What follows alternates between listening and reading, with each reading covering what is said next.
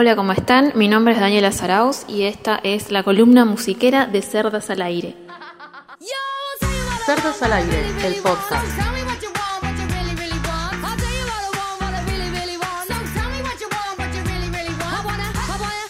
Bueno, para culminar con este año del orto, vamos a hablar de las Spice Girls. Ellas representan muchas cosas para nosotros, les millennials especialmente, que fuimos quienes eh, vivimos en la época en la que ellas la pegaron mundialmente, en el año 96 y eh, hasta la ida de Jerry Halliwell en el 98, más que nada. Eh, ellas no son solamente música, tema Kenes, By the Way, eh, o los Lucasos, también, obviamente, que se mandaban y que mm, empezó todo hecho a mano y de feria americana y vintage, mucha ropa vintage eh, sino su actitud. Ellas iban a una entrevista y te rompían todo, hablaban entre, entre ellas, eh, hablaban, perdón, una encima de la otra, gritaban, eh, no tenían ningún tipo de filtro, o sea, era todo lo que no había que ser para una señorita, o sea, esa fue una linda lección de vida que nos dieron. salirse de lo que es común, que no, no, no, no tiene por qué estar mal visto una cosa para los varones y la misma cosa para las mujeres, ¿no? Dentro de todo lo que es binarismo, estoy usando términos binaristas porque en los 90 éramos muy binaristas y muy heterosexuales. Uh. Bueno, en los 90, como decía, eh, quienes vivimos esa época eh, queríamos ser ellas, teníamos una prefe, eh, andábamos pegando patadas voladoras en el patio de la escuela, haciendo las corios, teníamos los chupetines de las Spice, que a mí me faltan tres figuritas de las que venían adentro de los chupetines.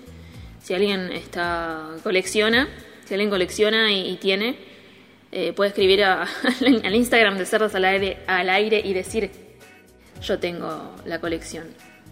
¿Qué le falta a Daniela? ¿Qué figuritas le faltan? Bueno. Eh, bueno, rompieron todo, eh, marketineramente hablando, eh, vendieron 80 millones de discos. Eh, en el año 2009, en la primera eh, reunión de las 5 que tuvieron, vendieron todas las entradas en 38 segundos. Igualaron a los Beatles en tener 6 singles al mismo tiempo en el número 1. Bueno, todo así, han roto, han roto cosas, han, hecho un desastre, un bardo. Y em, bueno, la historia de ellas, cómo, cómo surge. Eh, la banda se fueron a una audición, a un casting, y eran unos productores, unos eh, eh, cazadores de talentos, por decirlo de alguna manera, que querían como competir, entre comillas, con las boy bands. Había muchas boy, bands en esa época. los Backstreet Boys, NSYNC, Take That, allá en Inglaterra, pues ya son inglesas. Westlife 5 creo que fue después, pero había muchas bandas de, varones, boy band, eh, bandas de chicos. Y ellos lo que querían hacer era armar una banda de chicas para que las chicas compren los discos y los varones también, porque éramos muy heterosexuales, como ya dije. Y bueno, cuando estuvieron las cinco ya, eh, ya armado el grupo, digamos, eh, las metieron en una casa a ensayar, ensayar, ensayar, ensayar. Es muy, muy parecido a lo que pasó en Popstars, con las bandanas acá en el 2001 eh, pero no fue televisado. Sí está documentado, está filmado, eh, se puede encontrar en YouTube en forma de documental, eh, todo eso cuando ellas recién se conocían, todo. y bueno, por meses vivieron en esa casa y en esa estadía, en la casa, cantaban, bailaban, componían, o sea, ensayaban todo el tiempo y ellas escribían letras. Eh, hasta que pidieron, por favor, que las dejen de, hacer ensayar tanto y que las, hagan mostrar su, show, sus talentos, lo que ya tenían preparado. Entonces armaron un showcase eh, para distintos productores musicales, compositores y demás. Y habían pegado onda con, con uno, que es Simon Fuller, que fue su manager después. ¿Qué pasó antes de que Simon Fuller sea su manager? Ellas se cansaron de estar en esa casa, agarraron todas sus cosas, hicieron las valijas, los metieron en el Fiat 1 de Jerry Halliwell y se fueron a la noche, a la madrugada, para que nadie las vea. Se escaparon de donde estaban para seguir su camino. Finalmente lo contrataron a Simon Fuller como su manager. Después llegó un momento en que lo despidieron y se hicieron ellas su propio manejo, management. Así que bueno, siempre hicieron lo que quisieron. La columna musiquera. Ellas fueron muy odiadas y amadas con la misma intensidad, diría. Ya les digo, estaban, decían lo que querían, se expresaban, se expresaban. Eh, lo que pasa que, claro, eso no es para una chica. eh, a Jerry Halliwell se la pasaban diciéndole que se le escapó una teta, que no se depiló las piernas, que por qué no cantaba, no bailaba, no sé, cosas.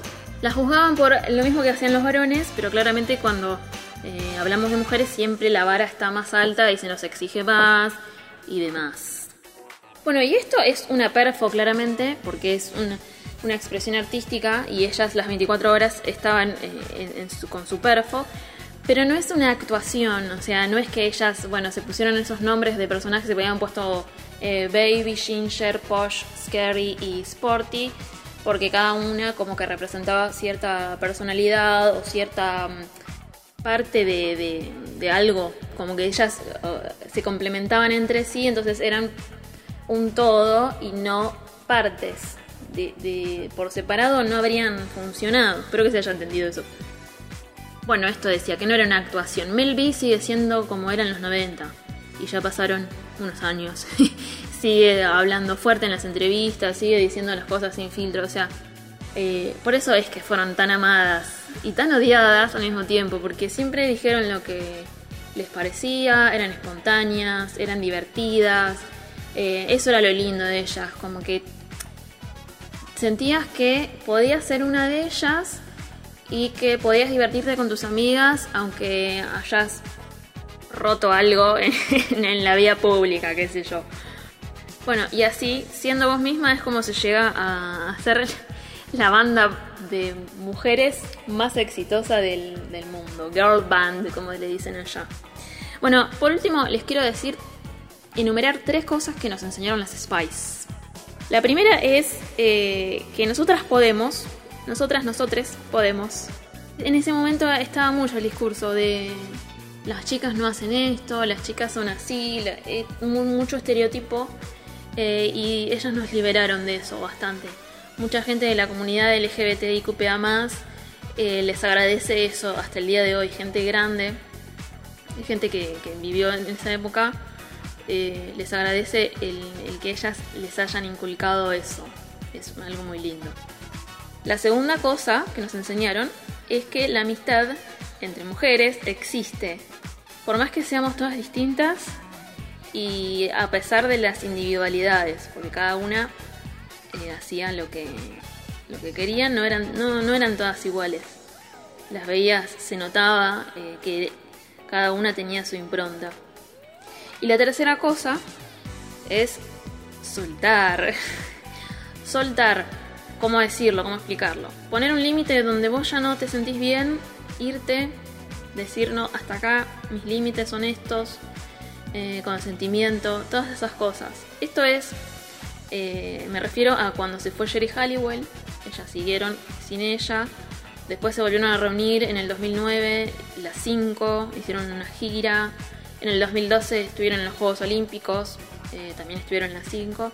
Pero ya después, el año pasado, hicieron otra gira, eh, mini gira le digo yo, porque fue por Europa nada más. Eh, y Victoria Beckham ya no quiso, no quiso ser parte, porque no se sentía bien. Las últimas veces no lo había disfrutado. Entonces dijo, no, miren chicas, yo las apoyo, banco que, sigan con esto, pero yo para esto ya no es más para mí.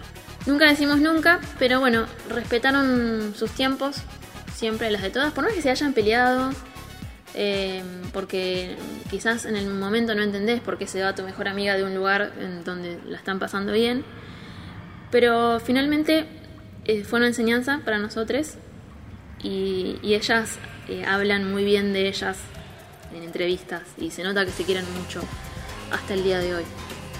Bueno, felices vacaciones aborto legal, justicia menstrual y Spice Up Your Life. Spice up Cerdas al aire, el podcast que nadie esperaba.